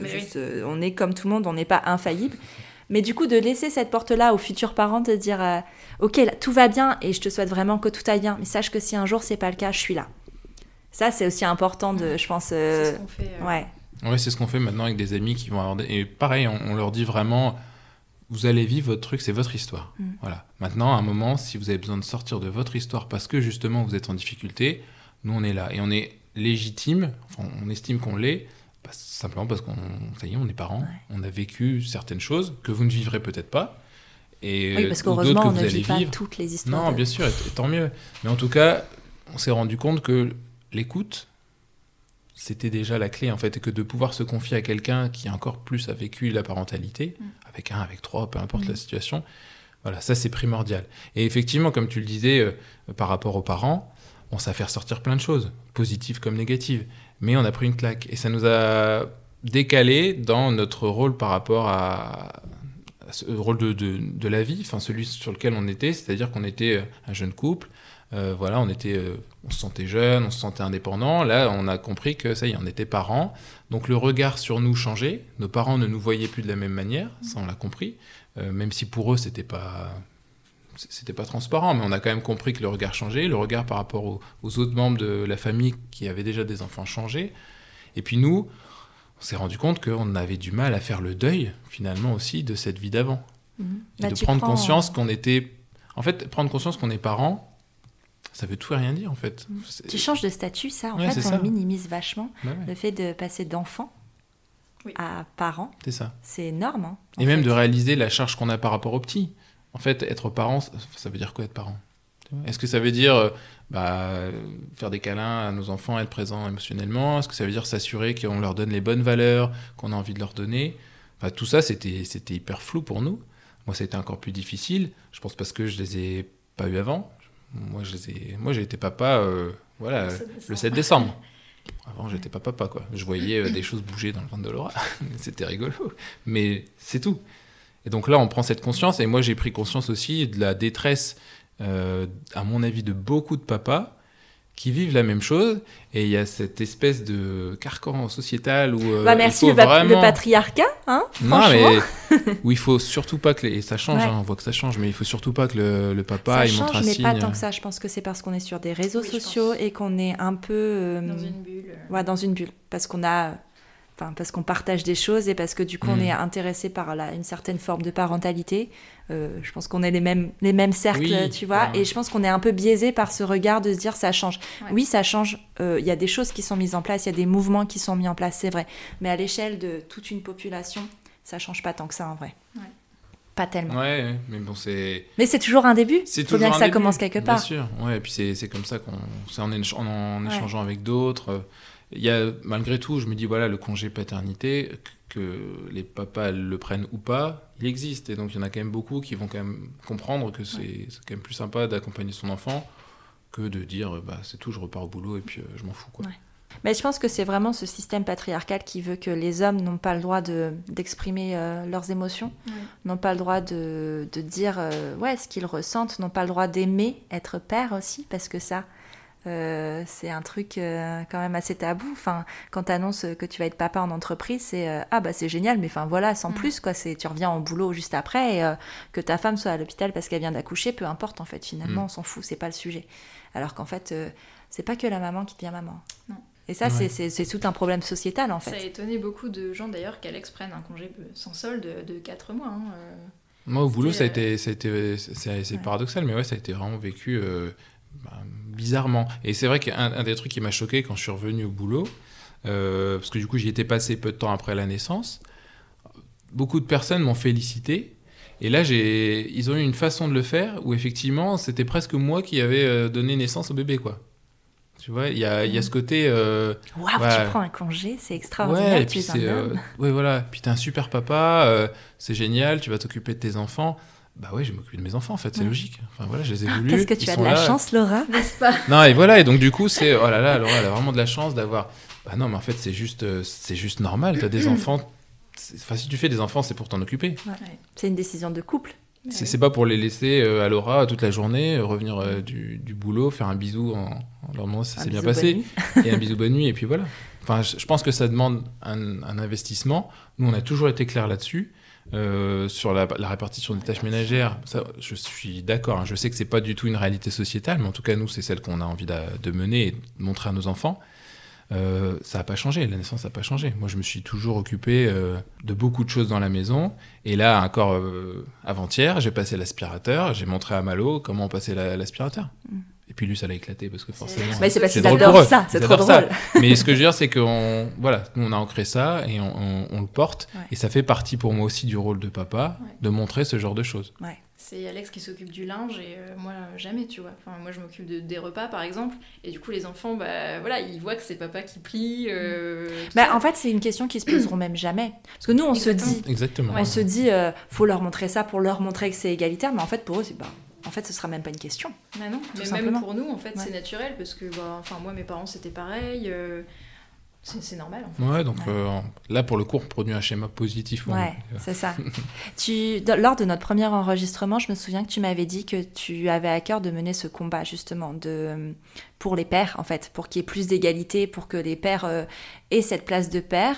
C'est toujours une envie que tu as ou- voilà. Bah, c'est, si, c'est une envie que j'ai et je pense que enfin, Laura, à travers les réseaux, elle, a, elle avait quand même montré. Après, la difficulté, c'est que moi, je me rends compte que l'investissement de tout ça fait que c'est compliqué. Ouais. Enfin, j'ai déjà Il y a la vraie vie, quoi. la vraie ça. vie, entre le boulot, entre les enfants. Euh, pour autant, c'est sûr que euh, à chaque fois que j'échange autour de moi, et je me dis que c'est déjà une première étape, c'est à chaque fois que j'échange autour de moi, euh, ce qu'on est en train de faire là ensemble, Ouais. euh, voilà, ça, Ah, c'est une ça grosse va, étape. ça va sûrement euh, Ouais. atteindre, atteindre des personnes. C'est clair. Et ne serait-ce que de faire prendre conscience aussi à beaucoup de femmes, et pardon de penser à leur place, mais qu'elles ont aussi le droit d'attendre que le conjoint fasse des choses. quoi. Moi, j'ai un collègue qui, qui m'expliquait que, bon, en fait, madame, elle était à la maison. Ouais, puis en fait, c'est normal, hein, après tout, euh, voilà, euh, c'est elle de s'occuper de, de l'enfant. Euh, bah, non, en fait, enfin. Et donc, oui, comme tu dis, ça change pas. Et proche de nous, on a des gens qui ont des réflexions comme ça. Et moi, ce qui m'a limite plus déçu de me dire que c'était le papa qui prenait cette décision, c'est aussi que bah, la maman, elle était peut-être en souffrance, peut-être qu'elle le voulait et c'était très bien. Mais combien de femmes ont des enfants à la maison et en fait ont juste envie bah, de pouvoir prendre une journée off, de pouvoir dire maintenant tu t'occupes des enfants parce qu'il faut que je pense à moi, parce que comme tu le dis, les enfants vont bien aussi si la maman va bien. Si la maman elle est en souffrance, même si elle fait un grand sourire, l'enfant il le perçoit. Et de toute façon, il y a un moment où ça craquera. On va passer sur un autre sujet parce que vous avez abordé quelque chose tout à l'heure qui m'intéresse. Euh, vous m'avez parlé du regard des autres sur votre famille. Euh, comment vous l'avez vécu? Comment se traduit ce regard? À quel moment vous avez constaté qu'il était déjà euh, différent? Euh, ben, déjà quand on, quand on sort, euh, au-delà de la famille, euh, etc. Mais euh, quand on sort avec trois bébés, ben, on passe pas inaperçu. Donc tout de suite, c'est des questions, c'est des réflexions, c'est oh là là, madame, ils sont tous à vous, ou vous êtes la mère ou la nounou. Enfin voilà, on peut nous dire oh c'est magnifique, comme quelle horreur d'avoir des triplés quoi. Ouais, puis il y a un effet aimant, ça c'est un truc de dingue. Quand, bon, faut, faut savoir que là pour, pour les sortir, euh, on, on a, donc il y avait une poussette double avant, plus un bébé en portage, et puis euh, ensuite on est passé à ce qu'on appelle un wagon. Donc c'est une sorte de petit chariot où on met les trois, et c'est hyper sympa. Donc forcément, l'objet déjà attire l'œil. Ouais. Euh, mais c'est vrai qu'il y a un effet aimant où euh, on se rend compte que voilà, notamment plein de, plein de mamies au parc, moi ça m'avait ça m'avait frappé. On se balade au parc et puis on voit une mamie au loin qui vraiment vient, dans- elle est au loin, hein, elle vient vraiment avec un pas assuré dans notre direction, euh, limite à venir euh, leur toucher les joues et bah non en fait, enfin tu, tu, tu restes où t'es, euh, tu nous laisses tranquille. On n'est pas un objet euh, d'attraction, on est juste une famille qui se balade. Mais en fait, on s'est rendu compte que tout le monde avait ce regard-là. On avait été sur un, dans, dans un autre parc où il y avait un peu plus de monde. Il n'y avait pas une seule personne qui ne s'est pas retournée sur notre passage et qui n'a pas eu une réflexion, que ce soit positif ou négatif. Et là, on s'est dit, ouais, en fait, là, on va vivre pendant euh, quelques années. Alors après, quand ils seront plus grands, Quand On- ce qu'on a la chance, c'est que- moins le bah, matériel. déjà, ils ont des, des tailles et des corpulences différentes. Donc en fait, je pense que très vite, euh, tout le monde va se dire que le garçon, il est un peu plus âgé et que la peut-être que Mia, elle sera un peu plus, euh, un peu plus petite. Enfin voilà, donc les gens, auras une paire de jumeaux et un enfant. voilà, ils vont se dire qu'il y a une, une fratrie d'âge différent. Ouais. Donc, mais là, actuellement, c'est vrai que ça, ça se voit que ce sont des triplés. De toute façon, tout le monde dit ah, ce sont des triplés. Oh, regarde des triplés. et donc ça, c'est c'est un truc un peu particulier à vivre. Un peu un côté star system, on imagine un peu ce qu'ils vivent. Ouais, c'était pas évident au Et c'est pas, euh, c'est c'est pas fun en fait. T'as t'as pas envie d'être connu Non. et reconnu Non, C'est un, plus, c'est- c'est effet télé-réalité, réservé. quoi. Ouais, complètement. On est quand même assez réservé, tu vois, on n'aime pas se montrer. euh, Enfin, pas plus que ça, quoi. Bon, on parle sur les réseaux sociaux, mais c'est pas pareil. C'est dans, Non, c'est pas dans le cadre d'un partage Et d'expérience. puis c'est un choix. Vous partagez ce que vous avez envie de partager. Exactement. ouais. Alors que là, quand tu sors, euh, et encore, on va pas dans les lieux euh, style euh, Non, dans les grands centres commerciaux, commerciaux. etc. Tu vois, on va que dans la nature. Euh, et non, c'est pas possible en fait. Ouais, donc ça c'est particulier. Après, euh, oui, il y a aussi des gens qui nous regardent avec bienveillance et Ouais. qui, euh, on Ouais. discute avec des d'autres parents, euh, du coup, qui croisent, et qui disent, ah, c'est génial ce que vous avez, euh, parce que euh, Oui, ce serait, ce serait sympa pour nos enfants. Enfin voilà, après, Ouais, on partage aussi Pour euh, renseigner. des expériences comme ça, ça c'est plutôt sympa. Quelques personnes aussi qui nous suivent sur Instagram et qui nous disent Ah, c'est les triplés, Mm. hein, on vous rend compte, c'est génial. Donc, ça, c'est c'est- c'est la partie cool, mais c'est vrai que les réflexions, on a mis, enfin, moi j'ai mis un moment en tout cas à, à vraiment m'y faire, quoi, à me dire Bon, allez, on sort, va falloir gérer les gens qui nous posent des questions. Qui... Ouais, franchement, c'était c'était compliqué. Bah, si en plus tu dois gérer les gens en ayant un œil sur les trois, enfin, euh, Ouais. surtout que maintenant ils, ils bougent. Oui, maintenant, euh, oui, oui. Ils font plus Ils que bouger, s'échappent. ouais. Encore bien. Alors, euh, donc on en était resté à cette crèche. euh, Oui. On a vraiment pris une première respiration. Ouais, c'est ça. individuel Ouais. et en, en couple, où vraiment ça nous a permis de souffler. Et en plus, ça se passait bien pour les enfants et on était contents parce qu'on se rendait compte que euh, ils n'étaient plus qu'à trois. Ouais. Parce que c'est ça aussi, c'est qu'on on a vécu pendant euh, plus de six mois où ils étaient euh, tous Ouais, les trois, tout le même. temps, ouais, huit mois, ouais, tous les trois. Donc c'était leur réalité. Euh, et on se rendait compte parfois que quand il y avait une personne extérieure, comme beaucoup d'enfants, hein, ils l'acceptaient diffi- enfin, difficilement. Mais là, on sentait que vraiment il y avait euh, une rupture, quoi. Forcément, on a vécu en vase clos pendant euh, un certain temps. Ouais. Et donc là, on s'est dit, ça va être difficile, mais ils vont voir d'autres enfants, d'autres adultes, ils vont réagir à une autre autorité, Un euh, autre dans un autre, environnement. un autre environnement. Et donc ça, ça a été bien. Vraiment, Ouais. ça s'est très bien passé, et ça se passe toujours très bien. Ouais. Euh, et avec les autres enfants, et avec les autres adultes. Ouais. Bon, alors, il faut savoir qu'il reste toujours à trois. Mais Ah, ça, c'est vrai propre. Ouais, Mais ça, c'est propre au triplé, on, on a d'autres expériences. Après, ils sont dans une micro-crèche, donc est-ce qu'il y a peut-être pas tellement d'enfants du même âge? Parce que c'est quand t'as quand même Euh, plusieurs si, il y a enfants. quand même, Ouais, si, il y a si. quand même beaucoup d'enfants du même âge. euh, les Parce plus âgés ont deux et demi, je crois. Ouais. Mais euh, non, ils sont toujours ensemble. Et d'ailleurs, les filles nous disent souvent, bah, aujourd'hui, par exemple, euh, Malo est pas allé à la sieste en même temps que les filles. Il était un peu perdu. Ouais. Il les cherchait et tout. euh, il savait pas trop quoi faire. Mm. Quoi. Donc ça, Après, ils ouais. sont pas non plus encore dans un âge de grande sociabilisation. C'est pas, t'as pas encore les grands, les copains, les copines et Oui. tout. Non, ça va- vient plus tard, tout ça. Mais on le sent quand même. Mais quoi, qu'ils que sont tous les ils trois se rendent après, compte oui. que ouais, quand on a un des trois qui est pas là, puis quand il commence un peu à parler, il commence un peu à, à réclamer un petit Ouais. peu l'autre. Enfin, ouais, Ouais. ça c'est pas mal. Et donc ça nous a permis de souffler et on a euh, réussi à euh, avoir un troisième jour. Ah, Et ce troisième jour, ça a été la vraie bascule. Ouais. En fait, c'est-à-dire que sur les deux les deux jours. En fait, on s'en servait surtout pour rattraper tout ce qu'on n'avait pas pu faire, alors faire les courses, le ménage, tout ce que tu respirais pas tellement, quoi. Non. C'était une- ça te ça nous permettait- permettait d'être à l'équilibre. Ouais. Et de pas te coucher peut-être à 1h du matin. C'est Voilà. du coup. C'est ça, et te Ouais. lever à 4 heures. euh. Ouais. Donc c'était bien. Et le troisième jour, ça a été vraiment l'élément où euh, euh, Laura, elle a pu vraiment prendre une journée pour elle. Pour elle. Vraiment pour elle à 100%. Mm. Moi, ça m'a vraiment permis aussi du- de, de réfléchir. En plus, c'est le télétravail. Comme, euh, Ouais. ça, c'est, on en parlait en off, mais c'est vraiment l'avantage. Euh, sans le télétravail, je ne sais pas comment on aurait vécu. Finalement, même moi, j'ai repris le boulot, mais vu que je suis revenu en à télétravail à maison. 100%, je suis à la maison, donc ça, ça soulage. Ouais. Et moi, ça m'a permis du coup aussi de travailler différemment ma semaine. Et quand les petits sont à la maison, bah, je suis euh, disponible. Et quand ils sont pas là, j'en profite et Ouais. je mets les bouchées. Ouais, Et ça, pour clair. Laura, ça a été vraiment le, Ah, ça change tout. le changement. Ouais, le troisième jour, bah oui, parce qu'en fait, tu gères la maison, tu fais les courses, tu Ouais. fais euh, le ménage, la cuisine, et euh, accessoirement les travaux dans la maison qui n'étaient pas finis. Et moi, je me mettais beaucoup de pression à terminer les travaux, donc euh, des fois, je passais ma journée à peindre telle pièce ou à refaire ceci, Ouais. cela.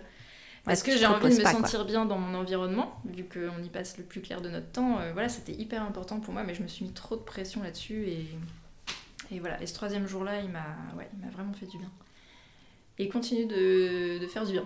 Ouais, tu m'étonnes. Ouais, ouais, c'est cool. Et puis en fait, ça crée un rythme aussi pour les enfants. Donc là, on est sur un rythme lundi, euh, mercredi, vendredi. Et Ah bon, c'est un jour sur deux. Donc ça les a aussi bien aidés au début à se sentir mieux à la crèche. Ils reconnaissaient plus vite l'environnement. Et Ouais. ça a été plus facile euh, quand on a mis en Mm. place le troisième jour Ouais. pour eux. Et alors, euh, j'ai envie de vous poser la question parce que voilà, Euh, ce deuxième premier Noël alors, est-ce qu'il a réparé le premier ou pas tellement? Écoute, pas tout à fait. Parce que euh, bah, il s'est avéré qu'on a fait un, un vaccin le 22 décembre. Le vaccin Quelle idée. Des, des 12 mois. Voilà. C'est- notre pédiatre. Je sais pas pourquoi. Puis nous, on n'a pas tilté. Ouais, euh, on a pris on dans le en fait, quotidien. on n'a pas tous les vaccins se sont très bien passés.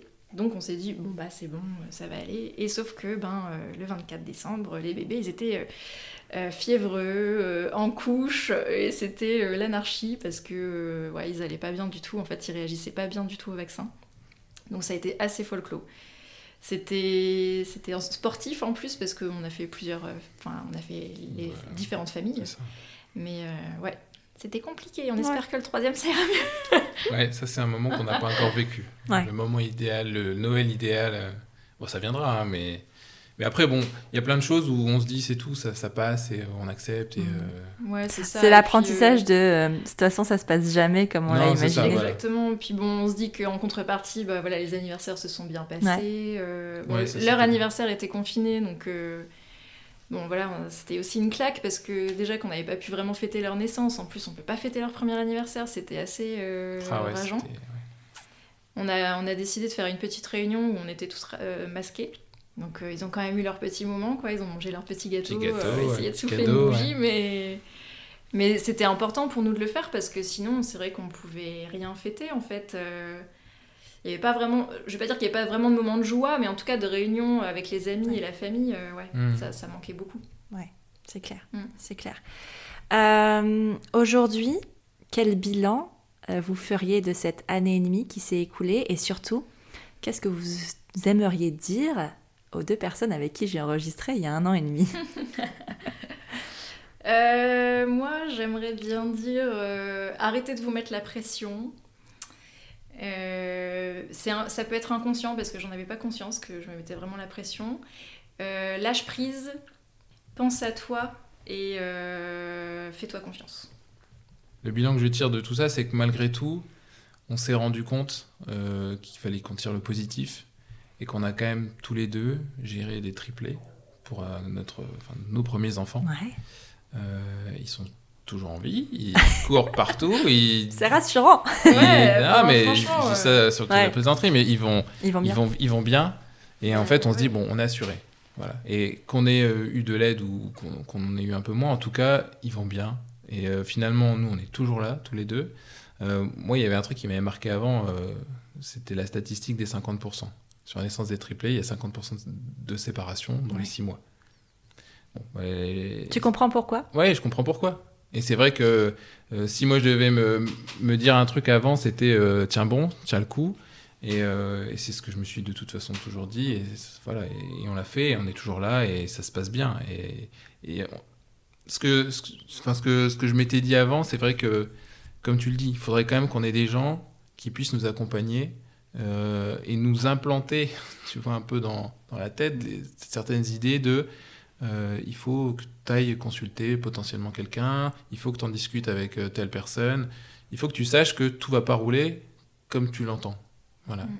Et ça, malheureusement, c'est un, Ouais, un mais- truc un peu insoluble parce que On partirait peut-être pas de la même façon, tu vois. Si on Non, c'est disait ça, on On a apprendrait. besoin de cette confiance, Bah hein, de ouais. ce ouais. sentiment de se sentir d'être invincible et de se dire qu'on va y arriver. Sinon, déjà, le taux de natalité en France non, enfin, bien serait sûr, euh, nul. est en, baisse. clair, ouais. Non, mais c'est c'est plus ça. Mais après, euh, globalement, le bilan, il est quand même positif. Bah oui. Après, Oui. nous, on est aussi des personnes qui. euh, Enfin, on s'est donné à fond, on s'est mis de la, la pression sur tout ce qui est euh, bah, accompagnement, accompagnement de chacun, le, le rythme de chacun, le, le respect, pardon. Donc, euh, Ouais, et puis on s'est lancé dans plein de choses, tu vois. On s'est lancé dans euh, l'apprentissage de la langue des signes pour bébé. Bon, c'est super. Et là, aujourd'hui, on en, on en mesure les effets. C'est long, signe. Bon, et en fait. euh, on s'est mis plein de petites pressions comme ça. on s'est dit, c'est un truc euh, de malade, en fait. Ouais, tout, tout ce qu'on s'est mis, enfin, voilà. Ça viendrait pas un petit peu des réseaux sociaux, cette histoire? Bah en fait, euh, moi j'avais un idéal de, j'avais un idéal aussi, c'est-à-dire que quand je suis tombée enceinte, je m'attendais à avoir un bébé et je sais, enfin en tout cas on ne pense pas avoir d'autres enfants, donc euh, c'était les seuls enfants qu'on allait avoir et moi je voulais, je voulais, je voulais essayer, je voulais essayer l'allaitement, je voulais essayer tout ce qu'on a essayé, je voulais le faire Hmm. et c'est positif pour eux aussi. Donc, Ouais. euh, et on, on arrive à communiquer. Ouais, et là maintenant, c'est vrai que ça, on en prend les bénéfices et, euh, et on est content de vivre ça. Non, Mais c'est vrai qu'on s'est sûrement mis trop de pression Ouais. par rapport à.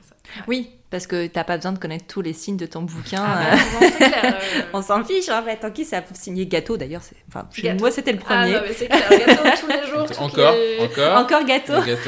Je crois que c'est vraiment un, un incontournable, Bah, celui-là.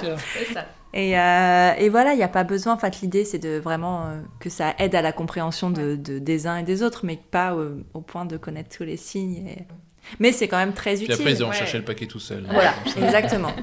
Exactement, complètement.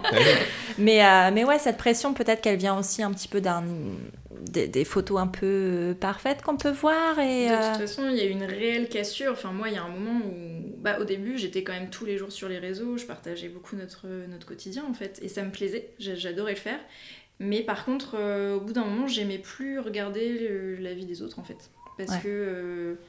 Parce qu'à un moment, il y a la vraie vie, quoi, derrière les réseaux sociaux. Et tout ce qu'on voit sur les réseaux sociaux. je- alors, je, je le fais aussi. C'est-à-dire que je, je vais pas montrer forcément les mauvais moments. Hein, Une fois, on m'a dit qu'on devrait quand même montrer les mauvais moments. ouais, enfin, quand tes trois gamins ils sont en train de pleurer, tu prends pas une photo en fait. C'est ça, Enfin, c'est ça. Et puis, euh, il y a forcément des choses que tu chose vas pas faire. dire. T'as aussi ton jardin secret, Ouais. c'est normal. Mais par contre, euh, bah voilà, quand ça se passe mal ou quand t'as passé une semaine de merde comme nous, ça a pu être le cas quand ils nous ont fait trois rhinopharyngites en même temps, otite et euh, je ne sais plus quoi, c'était l'horreur. Bah après, tu reviens et t'expliques et tu dis bon bah voilà, là c'était compliqué. euh, C'était compliqué à gérer, clairement. Ouais, c'était compliqué. Donc, Mais c'est vrai que J'ai lâché les- les réseaux sociaux Ouais. parce que j'avais clairement pas envie de raconter ma life à ce Mais tu moment-là. vois, on, on parlait du, re- du regard des autres. Euh, c'est sûr que les réseaux ont participé aussi un peu à un moment à notre perte. Parce que euh, on a eu la- une réflexion, je me souviens, j'avais une discussion euh, avec quelqu'un qui nous disait Mais franchement, euh, on pensait pas que c'était si difficile. Parce que c'est vrai que quand on regarde ce que vous mettez sur les réseaux, quelqu'un qui n'était pas forcément auprès des réseaux, mais quand on, on voit ce que vous mettez, bah en fait, ça a l'air d'aller Tout va bien. tout va bien. Ouais. Donc, euh, on ne se pose pas de questions. Au contraire, on est impressionné, on est fier de, de parler de vous et de dire euh, que, euh, ouais, ils gèrent, quoi. Ils ont Mm. trois bébés. Regardez, euh, franchement, ça a l'air de bien se passer. Peut-être que quelques coups de mou de temps en temps, mais. Parce qu'en fait, tu as cette vitrine, quoi. Ouais. Effectivement, comme tu Oui, dis, puis- quand tu as les trois qui sont en train de, en train de te faire une crise, en fait, tu penses pas vraiment à prendre ton téléphone, Non. quoi. D'ailleurs, si tu penses à prendre ton téléphone en ce moment-là, c'est qu'il y a peut-être un petit problème. Je pense. ouais. Non, mais c'est ça. Mais parce qu'il est important de le rappeler, hein, c'est que sur les réseaux sociaux, on ne montre que ce qu'on a envie de montrer. Et après, c'est c'est aussi un élément qui, a, euh, enfin, qui nous a aidé aussi. Ouais. Tu vois.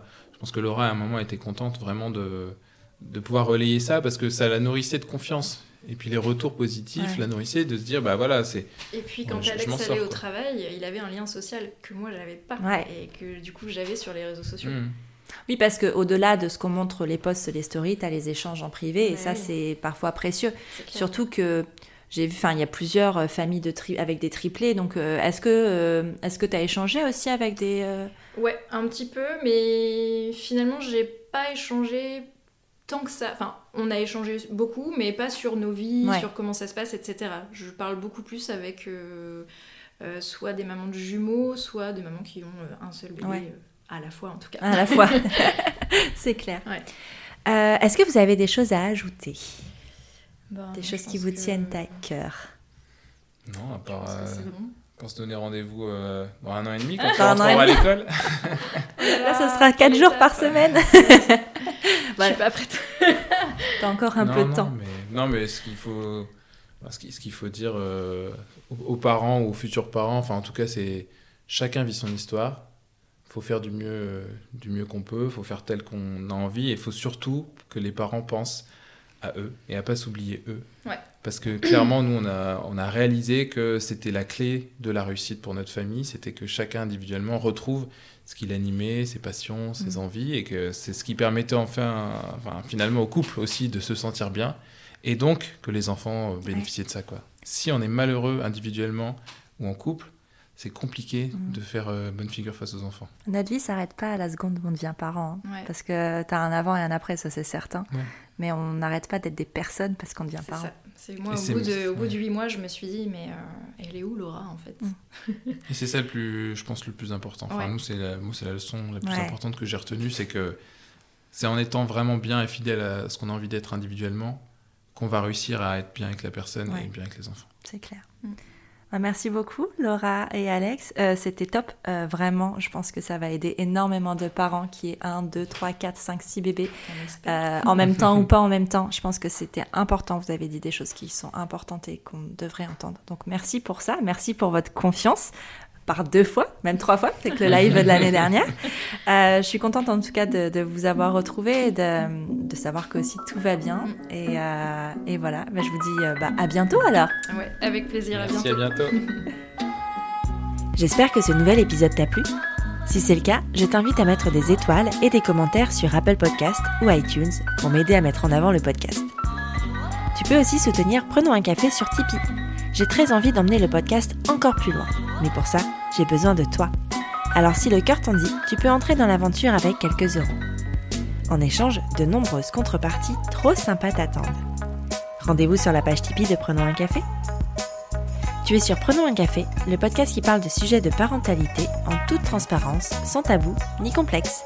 Je te retrouve mardi prochain pour un nouvel épisode et d'ici là, prends bien soin de toi. Autour d'un café.